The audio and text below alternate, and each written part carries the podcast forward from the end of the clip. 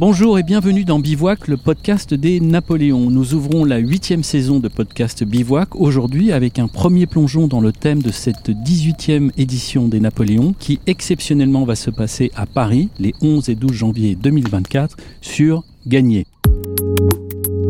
Bivouac, épisode 26.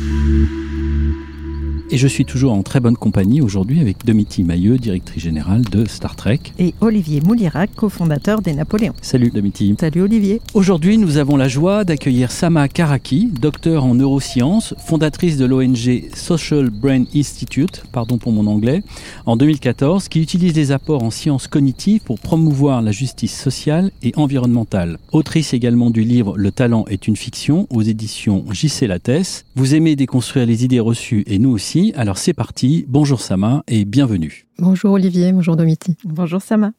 Comme le rappelait Olivier, dans cette saison, nous avons souhaité questionner le thème gagner. Qu'est-ce que ce mot évoque chez vous? Alors, euh, ça évoque le jeu d'abord, et euh, je souhaite euh, d'ailleurs le garder dans le cadre du jeu, cette intention de gagner sans se prendre trop au sérieux et sans gagner aux dépens des autres. Ça veut dire ne pas gagner contre l'autre, gagner pour soi, pour s'amuser. On a coutume dans ce podcast euh, d'écouter des extraits, donc euh, premier extrait. On les appelle des écoles démocratiques. Ici, les cours ne sont pas obligatoires, pas d'évaluation, pas de notes, et les enfants décident eux-mêmes s'ils ont envie de travailler ou plutôt d'aller jouer. Maintenant, je sais que ma vie sera bien je sais que je vais apprendre. Parce qu'au tout début, je me disais que je croyais que j'allais finir à SDF tellement je suis nul. Je me suis ressourcée et ça va beaucoup mieux. Ne faut pas qu'il se raconte d'histoire. Il y aura forcément des lacunes par rapport à quelqu'un qui, est, passé par le bac et BTS. Il saura qu'il a des lacunes et il va les travailler comme il aura appris à travailler ici de toute façon tout seul. En plus, il sera motivé. Tu vas passer ton bac parce qu'on te dit de passer ton bac, et puis après, ben, tu sais pas trop quoi faire. Donc, tu vas toucher à plein de trucs, et puis c'est à 30-40 ans que tu vas te dire Ah bah mince, j'aurais dû faire ça et ça. Alors que si d'entrée de jeu, tu réfléchissais vraiment à, l'intérieur de toi, on te laissait cette possibilité-là de vraiment réfléchir à ce qui te plaît, ce que tu aimes faire, qui tu es. Tous les parents veulent que leurs enfants soient heureux plus tard et réussissent dans la vie. Donc, euh, après, il faut s'accorder sur le mot réussite. On vient d'entendre un extrait du documentaire À la poursuite de mes rêves qui propose un modèle d'éducation alternatif basé sur la connaissance de ses propres besoins, envie et même désir pour créer l'adulte de demain. Gagner, ça s'apprend et ça se cultive? Alors, on peut supposer que s'intéresser au processus de l'apprentissage, c'est quelque chose qui peut être beaucoup plus intéressant parce que justement, ça enlève la pression de devoir gagner dans un système qui a une jauge unique, qui est celle d'exceller, comme, est le système scolaire. Par contre, je redoute euh, cette confusion que nous pouvons faire avec l'évaluation et la distinction. C'est-à-dire que l'évaluation, c'est un retour sur un investissement. C'est une information que j'obtiens pour savoir où est-ce que j'en suis de cet apprentissage. C'est quelque chose dont le cerveau a besoin et d'ailleurs, le cerveau prend du plaisir à obtenir un recul sur ce qu'il a appris, un retour sur ce qu'il a appris, ce qu'on appelle le feedback. Je sais pas, des fois vous avez des montres connectées qui vous disent que vous avez marché 10 000 pas, ça vous fait juste une information sur votre activité et c'est quelque chose qui peut nous motiver. Par contre, il faut séparer l'évaluation de la distinction, il faut séparer l'évaluation de la compétition sociale. C'est ça qui fait que cet enfant qui se disait euh, je me trouvais nul et là, en fait, ce qu'on a enlevé, c'est la distinction. Donc il ne se compare plus parce que quand je me dis je trouve nul, c'est toujours par rapport à. Et donc, par contre, il peut continuer à évaluer son développement et donc tourner cette idée du gain vers une idée de maîtrise de connaissances et pas vers une idée de hiérarchie, de euh, performance avec les autres. Est-ce que nous avons tous les mêmes dispositions pour apprendre? Nous n'avons pas tous euh, et toutes les mêmes dispositions pour apprendre et d'ailleurs il faut aussi préciser des dispositions dans quelles fonctions exécutives. Par exemple, nous pouvons avoir euh, des dispositions euh, qui sont un peu prestigieuses, luxueuses, dans ce qu'il est du raisonnement abstrait. Par exemple, c'est la compétence qui nous permet de faire des maths ou d'ailleurs de faire de l'empathie parce que c'est de se projeter dans un réel abstrait. Et nous pouvons aussi avoir euh, des dispositions de flexibilité mentale, des dispositions euh, de maintien attentionnel.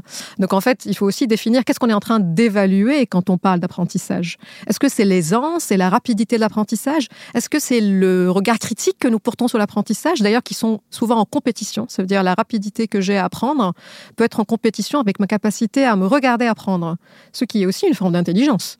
Et donc, on part pas des mêmes dispositions, et les dispositions ne sont pas euh, monolithiques. Et donc, en fait, c'est un phénomène qui est complexe, qui est divers. Il y a la place pour toutes les dispositions, en quelque sorte, pour être face au monde complexe et incertain dans lequel nous sommes. Du coup, sur cette question d'évaluation, qu'est-ce que notre société gagne à être obsédée par la recherche et la valorisation des hauts potentiels?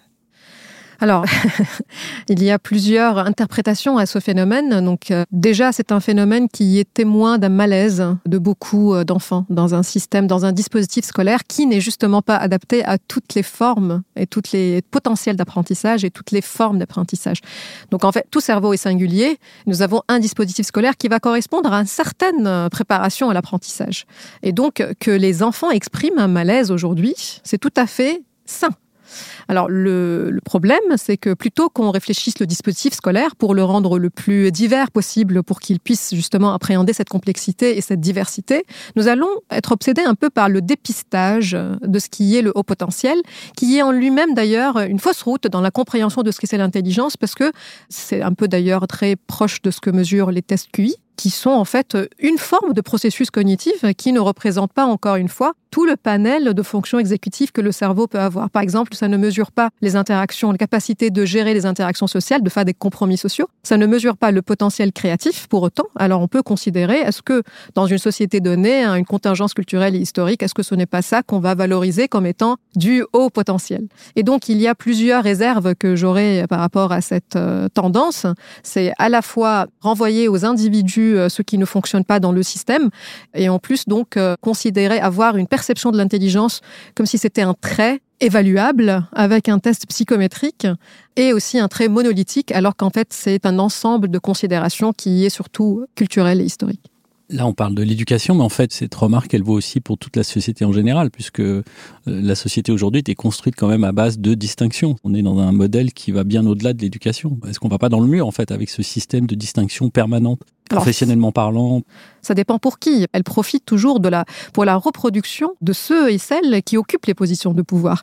Donc en fait, j'aime bien l'exemple d'une compétition de natation entre des poissons et des oiseaux, mais sauf que c'est les poissons qui évaluent. Euh, donc en quelque sorte, c'est ceux qui ont gagné le système qui sélectionnent les indicateurs qu'on va utiliser. un sujet d'équité et de justice en fait de justice et aussi, alors je dirais encore, ce n'est pas efficace non plus pour notre espèce qu'il y ait une reproduction d'une certaine niche homogène parce que justement on passe à côté de la richesse et la diversité des parcours des autres. Et donc euh, c'est d'un point de vue moral, c'est injuste, mais d'un point de vue où on veut aller en tant qu'espèce, en fait on devient de moins en moins capable d'appréhender l'incertitude du monde parce que nous avons un, une sorte de pensée de groupe mm-hmm. avec des entre-soi culturels, euh, et académiques, euh, parce que justement il y a cette production avec les gardiens de la chapelle qui maintiennent ce système de distinction qui finit par exclure ce qui euh, justement sort des critères euh, homogènes. Donc on finit par s'auto-sélectionner et justement en utilisant les critères de sélection euh, comme étant des critères objectifs, alors qu'en fait ils ne viennent que valider et que ressembler à ceux qui sont déjà dans le pouvoir. En parlant de pouvoir, Elon Musk a créé sa propre école Ad Astra pour ses enfants et une poignée d'amis. Donc là, on est vraiment dans l'entre-soi. Hein. Au programme, savoir coder, apprendre à pitcher des talks à UCLA, à résoudre un conflit avec la Corée du Nord. Bon courage. Prendre des décisions difficiles. Pas de langue, ni de musique, ni de sport. Quel serait un modèle ambitieux d'enseignement pour l'école publique qui ne laisserait pas la créativité à une poignée d'élus? Alors en fait, c'est presque historique euh, que euh, les dispositifs euh, qui sont privés, comme dans l'école d'Elon Musk, ce qu'on a réussi à faire en tant qu'espèce, c'est de rendre ce qui est privé public.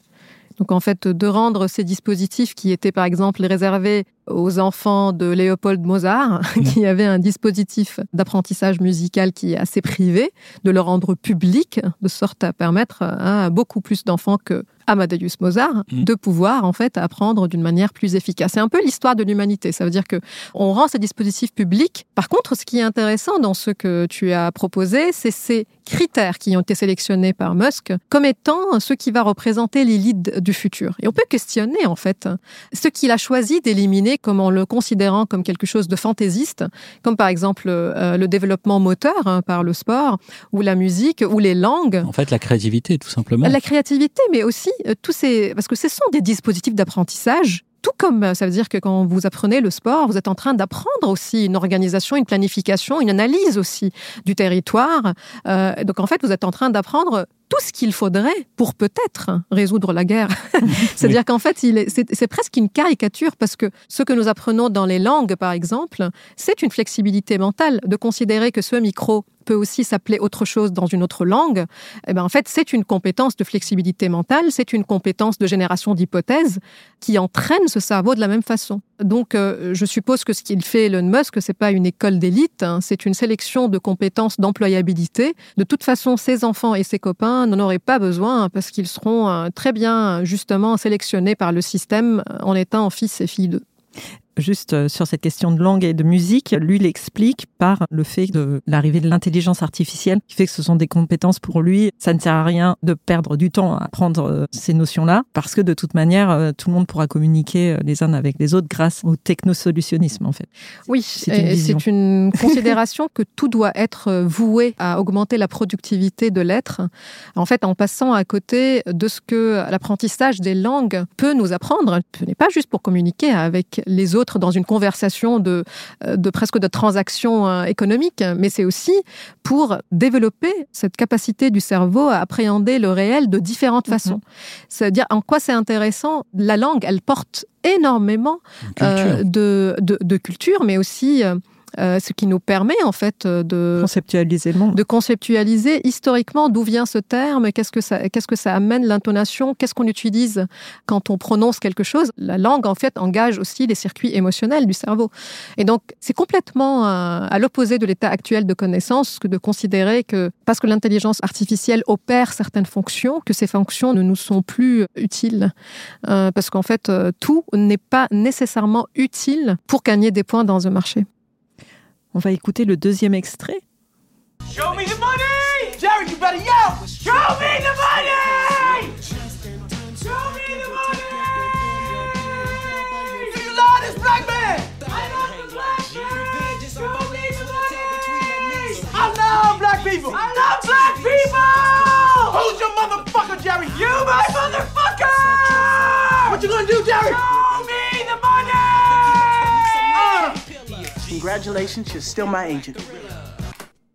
Vous aurez peut-être reconnu, c'est une scène d'anthologie de Jerry Maguire, donc 13 années 90 comme, comme version du succès.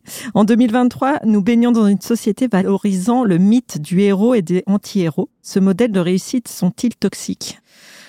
Euh, oui, euh, alors certes, ils sont toxiques pour plusieurs raisons. D'abord euh, parce que les études montrent qu'à partir d'une certaine somme avec laquelle on peut vivre une vie digne, l'argent n'est plus corrélé au bonheur, au bien-être. Je ne veux pas dire qu'il n'est plus corrélé, ça veut dire qu'à partir de là, c'est d'autres critères qui rentrent en jeu et qui peuvent expliquer pourquoi on est bien. Et en fait, on connaît le montant de cette somme. Alors c'est très, ça dépend de chaque pays, ça dépend aussi des services euh, que ces pays, parce qu'en fait, il faut aussi toujours garder à l'esprit qu'est-ce qu'on est comme définition comme vie digne. Euh, ça veut dire qu'on a accès à la santé, qu'on a accès à l'éducation, qu'on a accès à l'art et au beau de la même façon. Donc en fait, à partir de là, l'argent n'a plus d'incidence sur euh, le, le, taux proclamé. Ça veut dire que ce que moi je considère comme étant du bien-être. La deuxième raison, c'est que ça crée une anxiété de performance qui est d'ailleurs décrite chez les perdants et les gagnants de ce système. C'est-à-dire que même les gagnants de ce système, ils sont dans une recherche continue de faire fructifier cet argent tout en fait passant à côté de peut-être euh, les choses qui peuvent avoir de la valeur que l'argent finalement nous permet d'avoir, c'est le temps. Et c'est le temps de distraction de cette anxiété même. Donc en fait, c'est peut-être un héritage depuis les années 70 avec le néolibéralisme de que l'argent devienne l'objectif et non pas le moyen. Donc en fait, il y a cette deuxième raison de toxicité. Et puis peut-être euh, troisième, c'est que ça crée à la fois de la vanité de ceux qui euh, gagnent cette compétition en considérant qu'il y a encore une fois une jauge unique dans laquelle la seule façon de réussir, c'est une ascension économique. Et puis euh, un dénigrement de ceux qui échouent à cette compétition. Donc ça ne fait que fragmenter la société entre gagnants et perdants, en supposant d'ailleurs qu'il y a un jeu le même, avec euh, une considération hein, qui est toujours euh, historique aussi de ce qu'on considère comme étant les voies de prestige et puis les voies de fantaisie. Et donc, euh, je ne suis pas dans un discours naïf qui invite à une forme de laisser tomber toute motivation de sortir, de se réaliser, mais il est possible d'imaginer d'autres récits dans lesquels cette réalisation n'est pas nécessairement axée vers une ascension, vers une ascension économique. Ça veut dire qu'on peut en fait s'émanciper sur place et surtout s'émanciper, que ce soit cette émancipation ne soit pas faite aux dépens des autres. Vous avez en partie répondu à la question, mais le revers de la médaille de la méritocratie, alors, c'est quoi?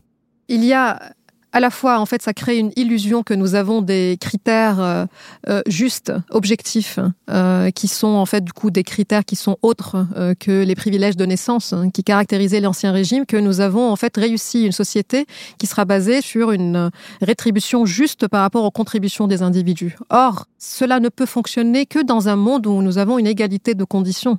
Or, nous n'avons pas d'égalité de conditions. Et en fait, ce qui est le plus objectif, c'est qu'on réalise que l'égalité de conditions est une illusion on cherche à tendre vers l'égalité des conditions. On, cherche à créer des sociétés dans lesquelles on neutralise les différences des conditions. Mais tant qu'on n'y est pas, euh, la méritocratie s'effondre hein, par principe. Ça veut dire ce qu'on est en train d'évaluer et ce qu'on est en train de rétribuer n'est pas basé déjà par un prémisse qui est vrai, qui, euh, qui, est biaisé. Et en fait, est-ce que au final, bien sûr, les gagnants de la méritocratie ne vont pas la critiquer, c'est certes, mais aujourd'hui, on se rend compte aussi que même les gagnants souffrent de ce que cette course et de ce que cette euh, vanité et de ce que euh, cette anxiété euh, de garder leur statut provoque. Donc ça, il y a, des, il y a un chercheur comme Wilkinson, qui est un épidémiologiste, qui regarde les maladies qui sont liées à certaines raisons psychologiques. C'est toujours le cas. Et en fait, on va réaliser que dans les sociétés où il y a le plus d'écart entre les classes sociales, c'est là où il y a le plus de maladies. Mais il réalise que ces maladies sont à la fois présentes dans les classes opprimées par ce système, mais aussi chez les classes gagnantes, qui sont tout le temps menacées de perdre leur statut. Et donc, en fait, qui sont tout le temps en train de justifier leur statut en quelque part. Et donc, en fait, personne... Une forme d'équité au moins, là, peut-être. oui, mais ce qu'il faut, c'est qu'il faut espérer, c'est de créer des sociétés dans lesquelles on peut, euh, en fait, euh, finalement, profiter de notre existence et d'une manière la plus, euh, la plus proche de ce que font les autres mammifères. Ça veut dire, en fait, d'être, de vivre bien et de ne pas tout le jour être à la recherche de, de ce sens ou de ce bonheur ou d'une meilleure version de soi. Oui. Est-ce qu'il y a un pays aujourd'hui qui est très en avance sur ces questions ou est-ce qu'on a des, un classement qui existe pour euh, définir le, le pays qui a justement peut-être euh, mis en place un système qui est le plus juste, le plus équitable et qui ne travaille pas justement trop sur ces questions de distinction mais plus d'évaluation des potentiels? Alors, on peut penser, on Danemark, par exemple. oui, on peut penser aux pays scandinaves en général qui ont, euh, selon les critères internationaux, qui sont un peu voilà au top de cette mmh. distinction, qui réfléchissent l'école d'une manière qui justement euh, centre l'intérêt sur le processus et pas sur euh, les évaluations, qui euh, enlève cette anxiété de réussite parce que, alors bien sûr, on peut aussi avoir une critique envers ces systèmes que ça tue la motivation, c'est-à-dire que c'est une tendance vers la médiocrité en quelque sorte parce qu'il n'y a plus d'ambition professionnelle mais euh, ce qu'on réalise, c'est que c'est aussi euh, les, dans ces parties-là du monde qu'on a le plus haut euh, niveau de bien-être qui est aussi exprimé. Alors ce qui est intéressant aussi, c'est que dans chaque pays, même dans les pays les plus méritocrates, vous allez trouver des systèmes qui fonctionnent d'une autre façon. Vous allez trouver par exemple certaines pédagogies qui n'est pas nécessairement centrée sur l'excellence au déprimant des autres. Donc ça n'enlève pas l'excellence, mais c'est une excellence par rapport à un objectif de maîtrise, pas un objectif de gain. Qui... Contre soi en fait. Oui, voilà. Si je me compare aux autres, c'est toujours dans ce but d'avoir un retour sur mon investissement. Ça veut dire où est-ce que j'en suis dans l'apprentissage que fait l'autre euh, pour apprendre plus rapidement?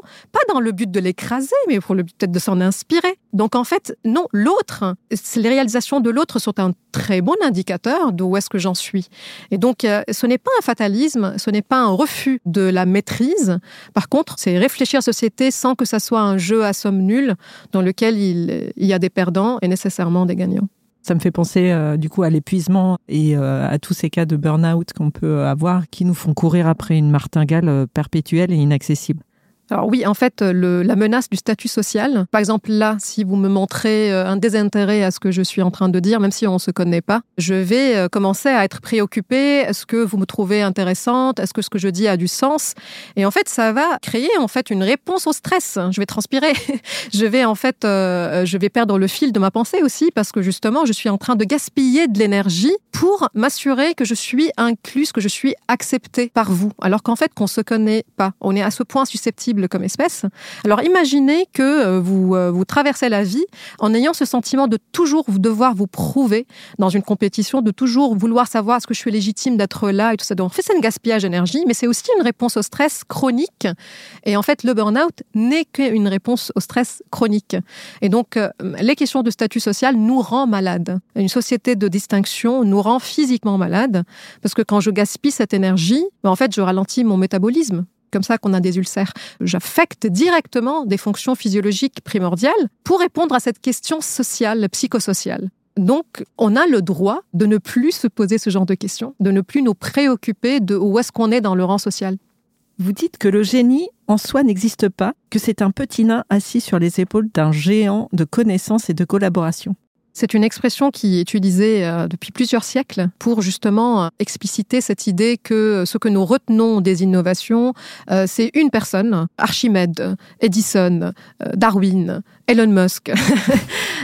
et en fait, que quand on creuse, quand on, creuse la biographie de ces personnes ou même l'histoire de ces connaissances, on se rend toujours compte que ce travail a toujours été collectif et surtout que les connaissances s'assoient sur des siècles de connaissances accumulées c'est notre patrimoine aussi, euh, les connaissances. Et donc, rien ne naît du vide. Hein. Il n'y a pas cette inspiration. Archimède n'était pas dans sa baignoire, il n'a pas crié Eureka, c'était quand même un chercheur euh, qui est entouré de chercheurs et de chercheuses.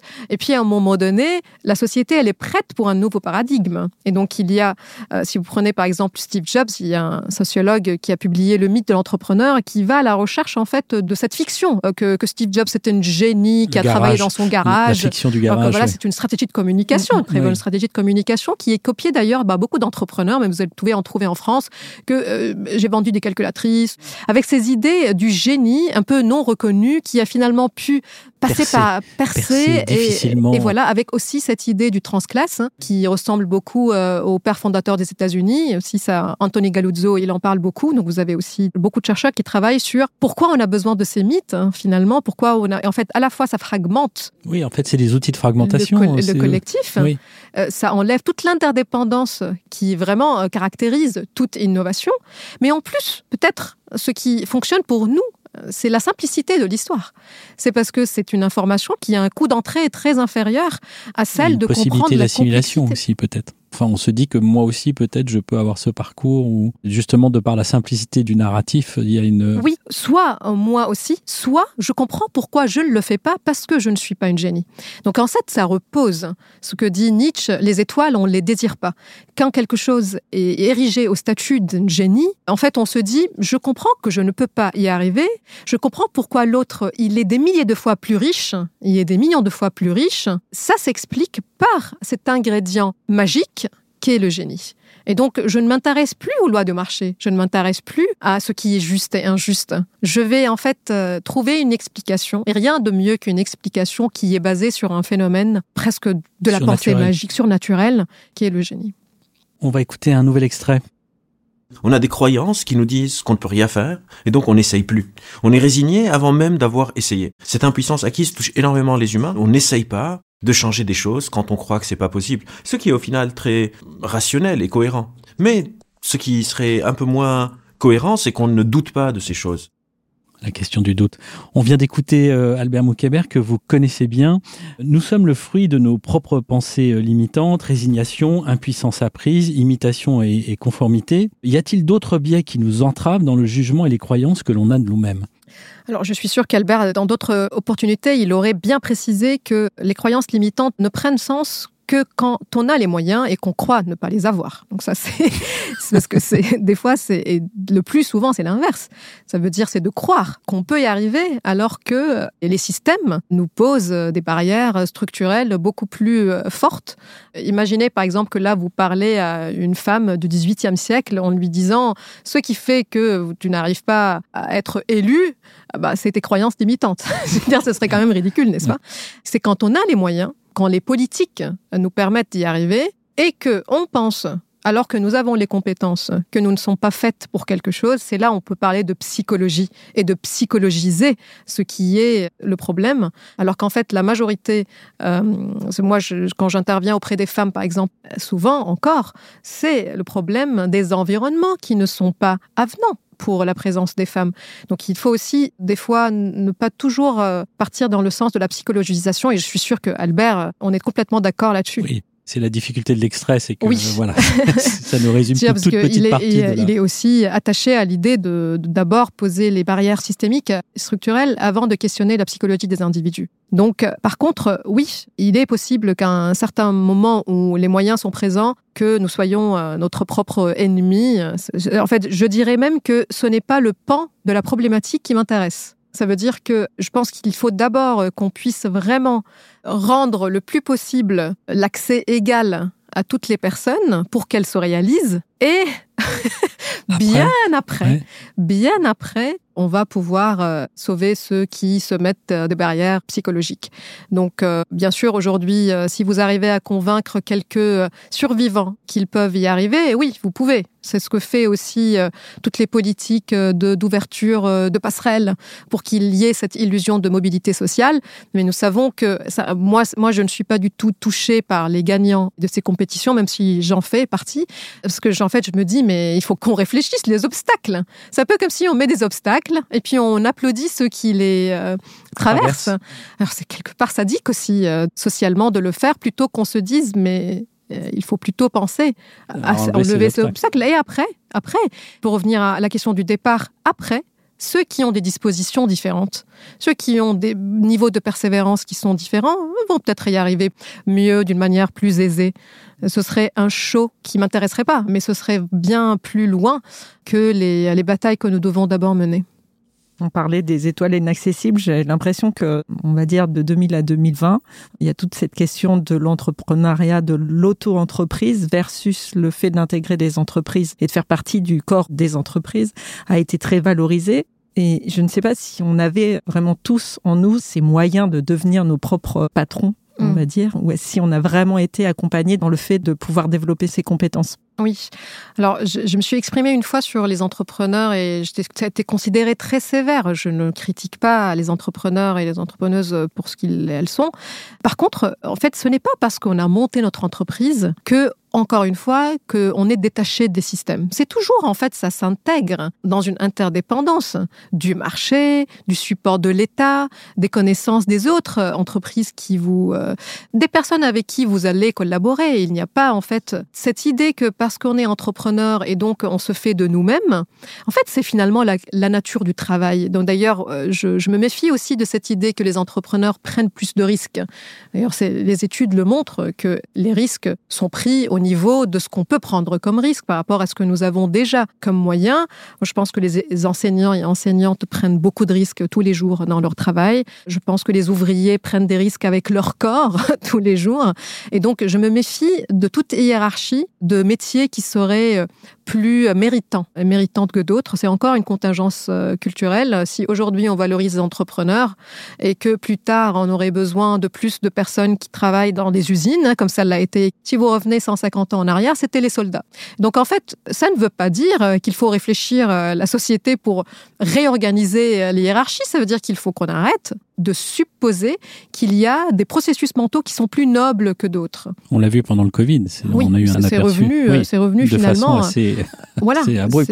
c'est revenu à la situation d'avant. Rien n'a vraiment changé par rapport à la considération culturelle, que- par rapport à l'estime que nous portons pour les métiers du soin. Le, le monde d'après, Et finalement. quand on euh, voit l'État aujourd'hui, euh, le concours des- pour les enseignants et enseignantes est repoussé parce que tellement il n'y a pas de candidats, à tel point ce métier qui est essentiel n'est pas valorisé qu'on n'a plus envie d'y aller. Donc, je crois que euh, comme les ingénieurs étaient valorisés pendant la guerre froide, aujourd'hui l'entrepreneuriat est valorisé. Il faut surtout pas qu'on tombe dans une euh, idée rigide de ce dont on a besoin en tant que société. Il faut vraiment pas qu'on se prenne trop au sérieux quand on a entrepris un projet qui a réussi, parce qu'il y a des paramètres qui sont euh, externes à soi qui peuvent expliquer cette réussite aussi.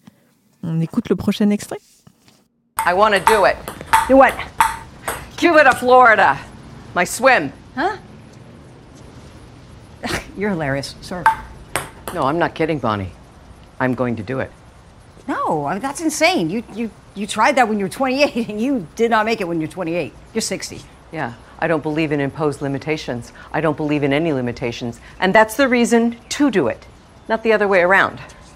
I started with 20 minutes, then 20 more just to see, and I am up to four and five hours in the pool. I don't understand. Are you having like a mental breakdown or something?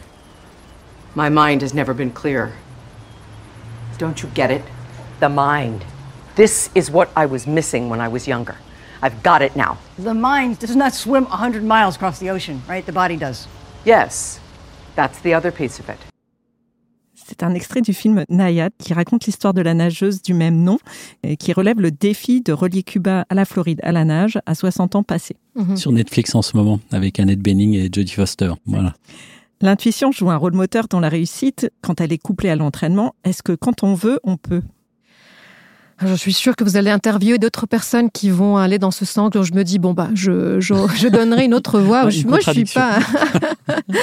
je suis certes euh, d'accord avec l'idée que on peut supposer euh, quand on est jeune euh, qu'on n'a pas accès à certaines possibilités de réalisation, alors qu'en fait, euh, si on comprend que le cerveau apprend, qu'il y a des dispositifs, oui, bien sûr, hein, je, c'est ce que je dis aux jeunes quand j'interviens dans les écoles, dans les universités, c'est que justement valoriser le processus d'apprentissage, pas justement sortir de cette idée qu'on est nul, qu'on est incapable de faire quelque chose pour apprendre, pour développer ses compétences. Ce n'est pas la bataille, la première bataille qu'il faut mener encore. Donc, euh, l'intuition, c'est quoi? L'intuition, c'est l'ensemble euh, des expériences, euh, c'est l'ensemble des croyances que j'ai accumulées dans ma vie. Donc, bien sûr que mon intuition, par exemple, peut être euh, paranoïaque. Mon intuition peut être raciste. Mon intuition peut euh, justement ne pas me laisser la possibilité d'expérimenter ce que dans mes expériences a été une accumulation d'échecs. Je n'irai pas dans le sens qu'il faut écouter son intuition. Je dirais qu'il faut euh, d'abord douter de soi et puis, euh, comme le dit Albert, douter de soi et puis faire plus confiance aux autres. Ce n'est pas un discours euh, qui ne va pas inviter à se réinventer. Au contraire, c'est justement sortir de la seule compétition sociale qui nous a été imposée et puis de comprendre la plasticité de cerveau sans illusion. Sans illusion, ça veut dire euh, sans euh, supposer que nous pouvons mener toutes les batailles. Donc c'est juste se rappeler que toutes les batailles que nous avons gagnées socialement, c'était des batailles que nous avons menées collectivement. Donc ça ne veut pas dire dévaloriser l'individu. Je dirais qu'on a besoin de revaloriser le collectif et la complémentarité que nous avons les uns par rapport aux autres pour réaliser quoi que ce soit. Justement, on peut être dans un système qui parfois pousse à la dévalorisation. Comment éviter que le jugement des autres ne parasite notre processus créatif, justement, pour qu'on arrive à Alors, euh, avancer? euh, se questionner sur, euh, sur le jugement que portent les autres sur nous et euh, rentre en compétition, en quelque sorte, avec le processus de réalisation de quoi que ce soit. C'est-à-dire, je ne peux pas être dans le processus créatif qui est un saut dans l'incertitude. C'est-à-dire, tenter une idée créative, c'est une expérimentation qui est risquée. Et si je doute que euh, les autres vont trouver cela ridicule, je ne vais pas faire ce saut. Donc oui, en effet, ma préoccupation du jugement social va faire que je ne vais pas laisser libre cours à ma pensée divergente. Je vais toujours rester dans les cases qui sont acceptées par les autres. Donc ça aussi, c'est le risque de l'homogénéité parce qu'on va tout le temps, en fait, euh, remâcher des idées qui sont présentes dans ce moule uniforme. Et donc, euh, oui, il faut à la fois que nous ayons des compassions les uns pour les autres. Ça veut dire que comment puis-je porter un jugement sur quelqu'un si je ne sais pas quelles sont les conditions qui ont fait qu'il pense ce qu'il pense? Il faut juste partir du principe aussi toute personne a des bonnes raisons pour penser ce qu'elle pense, pour elle-même. Donc à la fois de la compassion pour les autres, mais aussi de la compassion pour soi, que de se dire que mon estime de moi-même ne doit pas être conditionnée par le regard des autres. Donc séparer nos réalisations de ce que nous sommes.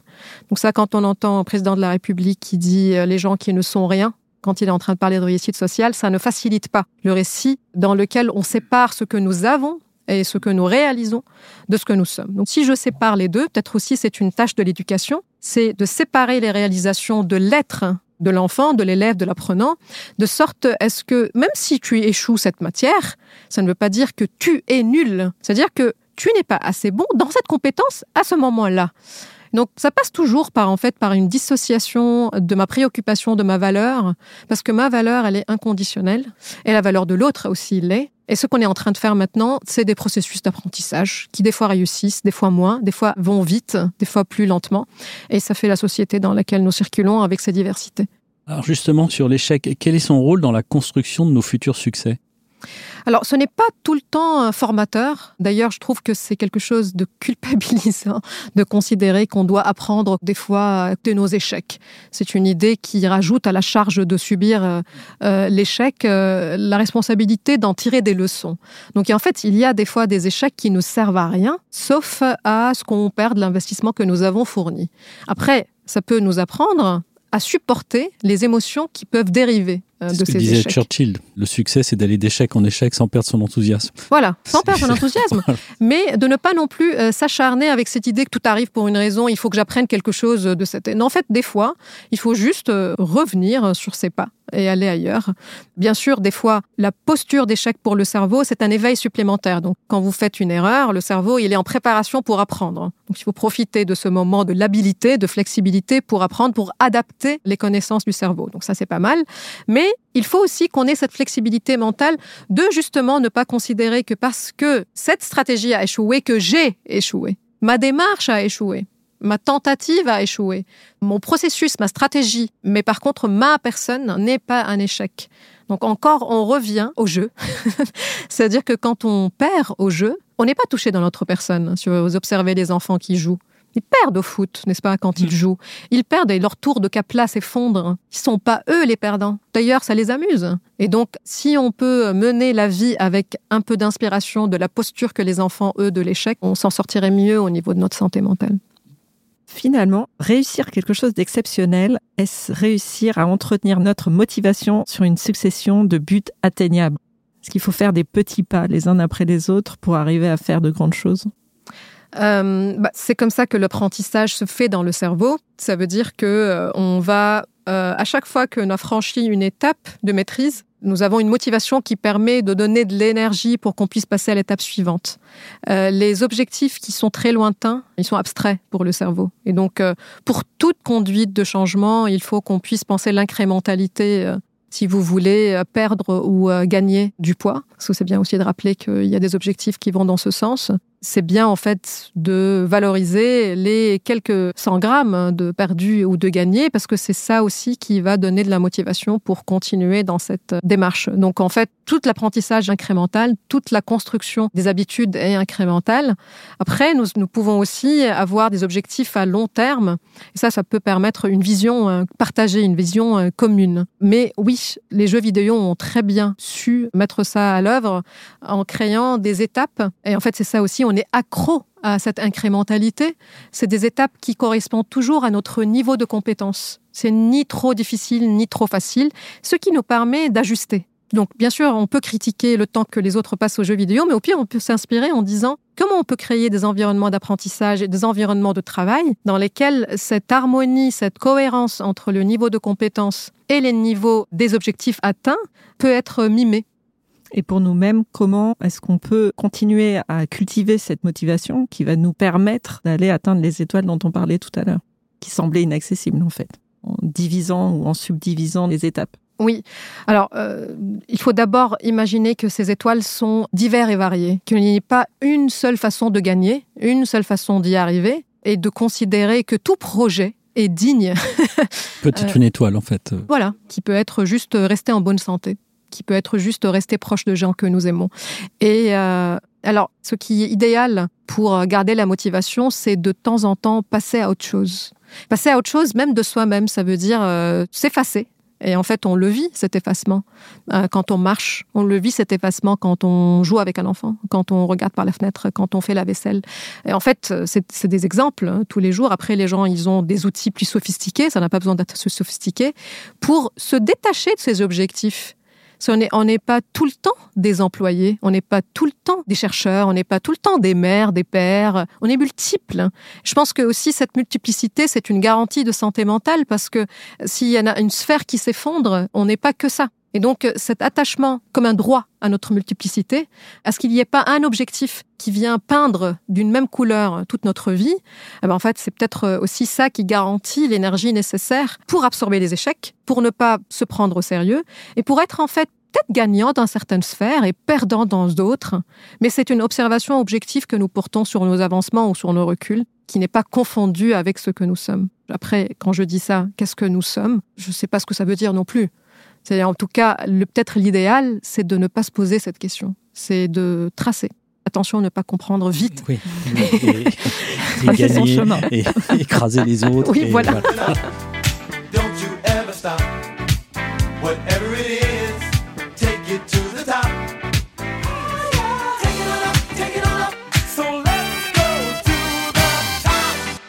Merci beaucoup, Sama. On a une, euh, un petit jeu à la fin de ce podcast. On a coutume de vous poser quelques questions euh, et on vous demande une réponse très rapide, perdant ou gagnant. Ah, je suis et, très, très, très nul à ces jeux. Ah, mais, mais justement, il faut le faire de façon très intuitive, Ouais. sans se poser la question de la distinction et, et du Oui. mérite. Et voilà, il faut le faire vraiment de façon euh, très intuitive. Je commence. Chief Happiness Officer. Bullshit. très bien. Vivre en autarcie. De temps en temps. La contrainte. C'est euh, partie du jeu. Ne pas faire d'enfant. Ça ne me regarde pas.